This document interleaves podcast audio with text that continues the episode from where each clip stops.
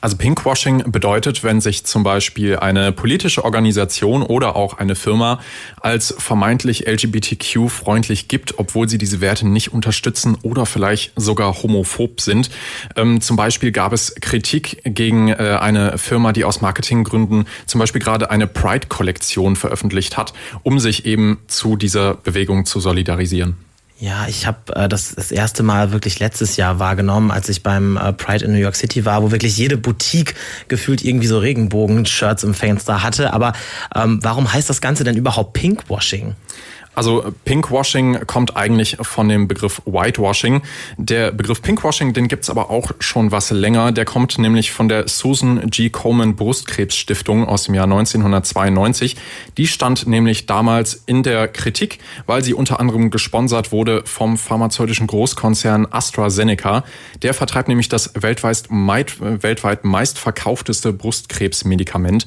Ebenso wurden sie kritisiert, weil sie gesponsert wurden von Kentucky Fried Chicken Pinken, die hatten durch den Verkauf von pinken Eimern mit der Schleife, dieser pinken Schleife, die man kennt als Zeichen gegen Krebs, ähm, ja, sich solidarisieren wollen mit der Susan G. Komen Stiftung. Da wurde jetzt natürlich hinterfragt, wie sehr ein Konzern gegen Brustkrebs kämpft, wenn er an Krebsmedikamenten verdient oder sogar krebsförderndes Fastfood verkauft. Aber Brustkrebsforschung oder LGBTQ zu unterstützen ist ja erstmal nichts Verwerfliches und eigentlich ja sogar eine gute Sache.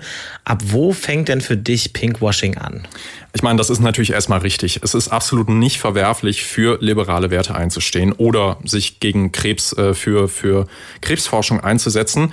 Für mich fängt aber, fängt aber Pinkwashing da an, wenn diese Solidarisierung und der Einsatz für zum Beispiel LGBTQ einem deutlich höheren eigenen Nutzen gegenübersteht. Also ein fragliches Beispiel wäre zum Beispiel der Proud Whopper. Das ist ein Burger, den man unter anderem 2010 in einer Burger King Filiale in San Francisco am Tag der Pride Parade kaufen konnte. Im Endeffekt war in dem Whopper nichts anders, außer dass er in regenbogenfarbenes Papier eingewickelt war. Und das war auch schon der ganze Gag, nämlich, dass wir ja alle gleich sind.